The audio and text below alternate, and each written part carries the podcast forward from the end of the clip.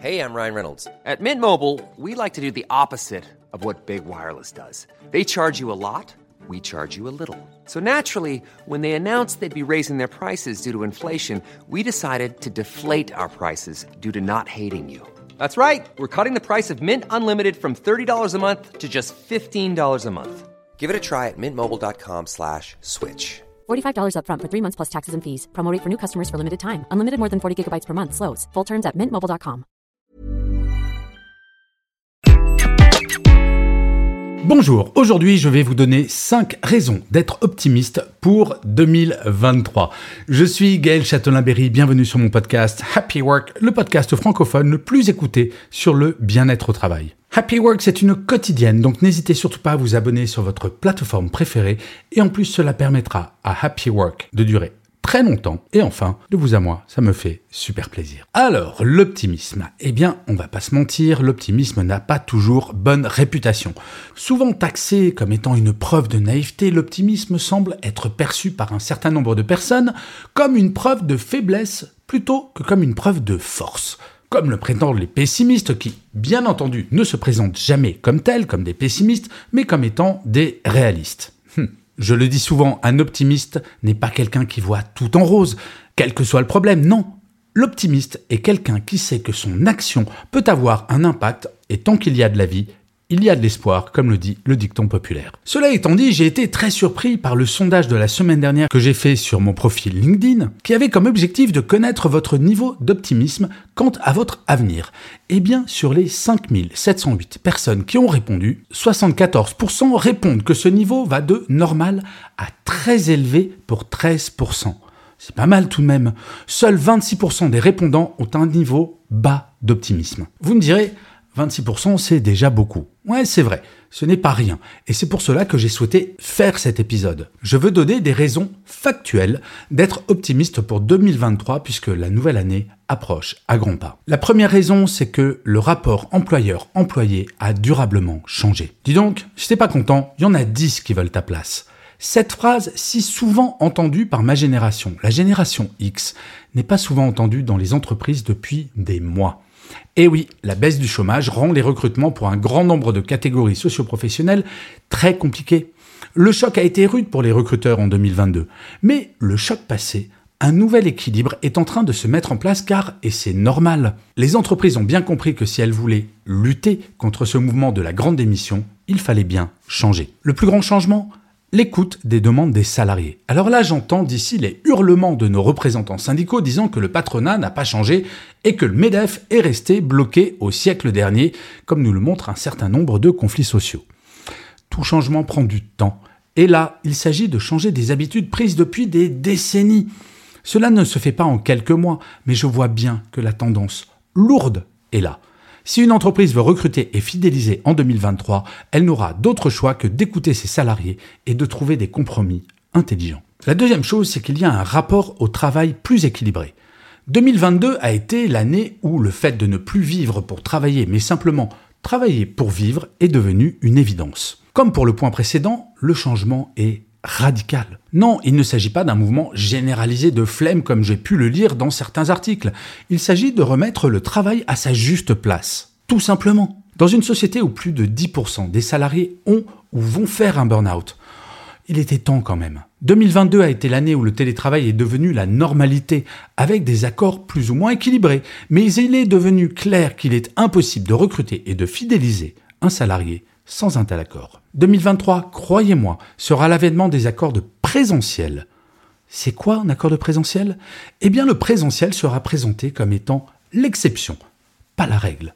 Je vois de plus en plus d'entreprises imposer 4 jours de présentiel par mois, réservés uniquement au travail collaboratif. Pour le temps restant, c'est le salarié qui décide de la quantité de télétravail qu'il ou elle veut faire de 0 jours de télétravail à 5 jours. Je suis également convaincu que c'est en 2023 que nous verrons le premier accord autour de la semaine de 4 jours dans un grand groupe.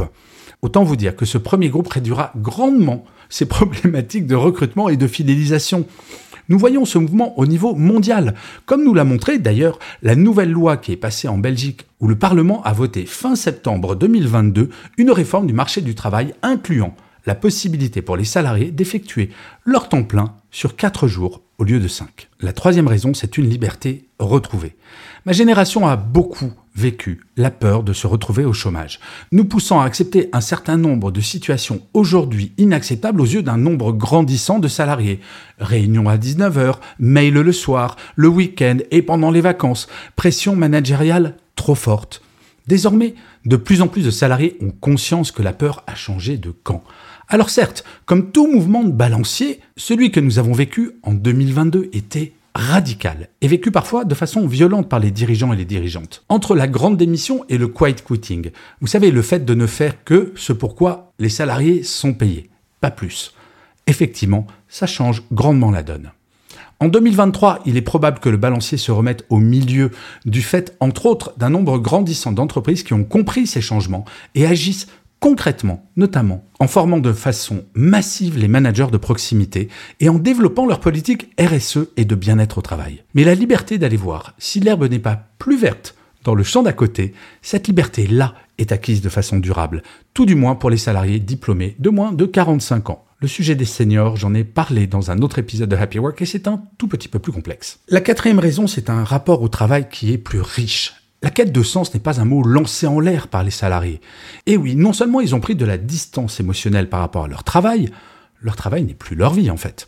Mais en plus, le temps qu'ils et elles consacrent à celui-ci doit faire sens. Je rencontre un grand nombre de DRH et de dirigeants et de dirigeantes qui ont pris conscience en 2022 que les attentes des salariés avaient changé, qu'il ne suffisait pas de verser un salaire pour fidéliser. D'où le développement des politiques RSE, vous savez, la responsabilité sociétale des entreprises, qui pousse les entreprises à plus d'engagement au-delà de leur simple activité économique. J'ai énormément de retours de recruteurs et de recruteuses qui me disent qu'il n'y a plus un seul entretien de recrutement durant lequel la question de l'engagement sociétal de l'entreprise ne soit posée. Et de vous à moi, je trouve cela plutôt chouette que nous passions petit à petit d'un monde où les entreprises n'étaient évaluées qu'à l'aune de leurs résultats financiers à une ère où leur engagement sociétal sera évalué. Oui, bien entendu, encore une fois, ce sera long, mais le mouvement de fond qui a commencé en 2022 va s'amplifier grandement en 2023. Et enfin, la cinquième raison d'être optimiste pour 2023, c'est une entreprise plus engagée dans le quotidien des salariés. Des thématiques nouvelles sont apparues durant 2022. Ou plus exactement, certains thèmes présents depuis des années sont apparus comme des leviers de fidélisation forts pour les entreprises et ont commencé à s'engager sur cette voie. Je pense par exemple aux aidants, tous ces salariés qui, en plus de leur travail, doivent s'occuper d'un proche handicapé ou tout simplement et qui pendant des années ne disaient absolument rien. J'entends le retour de structures comme par exemple les aidantes Co. Vous trouverez le lien dans le descriptif du podcast, qui me disent qu'enfin les structures ont leur écoute. Je pense également aux familles monoparentales dont le quotidien est parfois un enfer, ou aux femmes dont l'égalité avec leurs collègues masculins est souvent plus que discutable.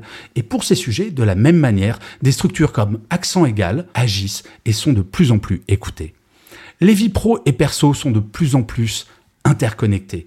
Mais la révolution initiée en 2022 et qui va s'amplifier en 2023 fait que les entreprises ne peuvent plus exiger que les vies personnelles s'adaptent à la vie professionnelle. Elles doivent accompagner les salariés afin que leur vie professionnelle puisse s'adapter à leur vie personnelle dans toute leur diversité. L'enjeu est grand, mais quand on parle d'inclusion, il faut penser à tout. Oui, en 2023, il y aura probablement de l'inflation. Oui, la guerre en Ukraine ne sera pas forcément finie. Mais il ne faut pas tout noircir. Nous avons des raisons d'être optimistes et d'utiliser l'énergie de cet optimisme pour faire bouger les lignes sur des sujets encore problématiques, comme ceux évoqués dans le dernier paragraphe.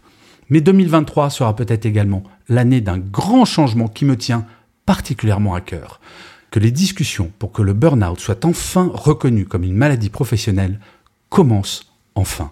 Là, je le sais, je suis un tantinet naïf, mais j'y crois. Et vous d'ailleurs, quel est votre niveau d'optimisme? Eh bien, pour le savoir, vous pouvez aller sur mon site web www.gchatelain.com. Dans la rubrique test de personnalité, il y a un test qui va vous permettre d'évaluer cet optimisme et en plus, c'est gratuit. Je vous remercie mille fois d'avoir écouté cet épisode de Happy Work ou de l'avoir regardé si vous êtes sur YouTube.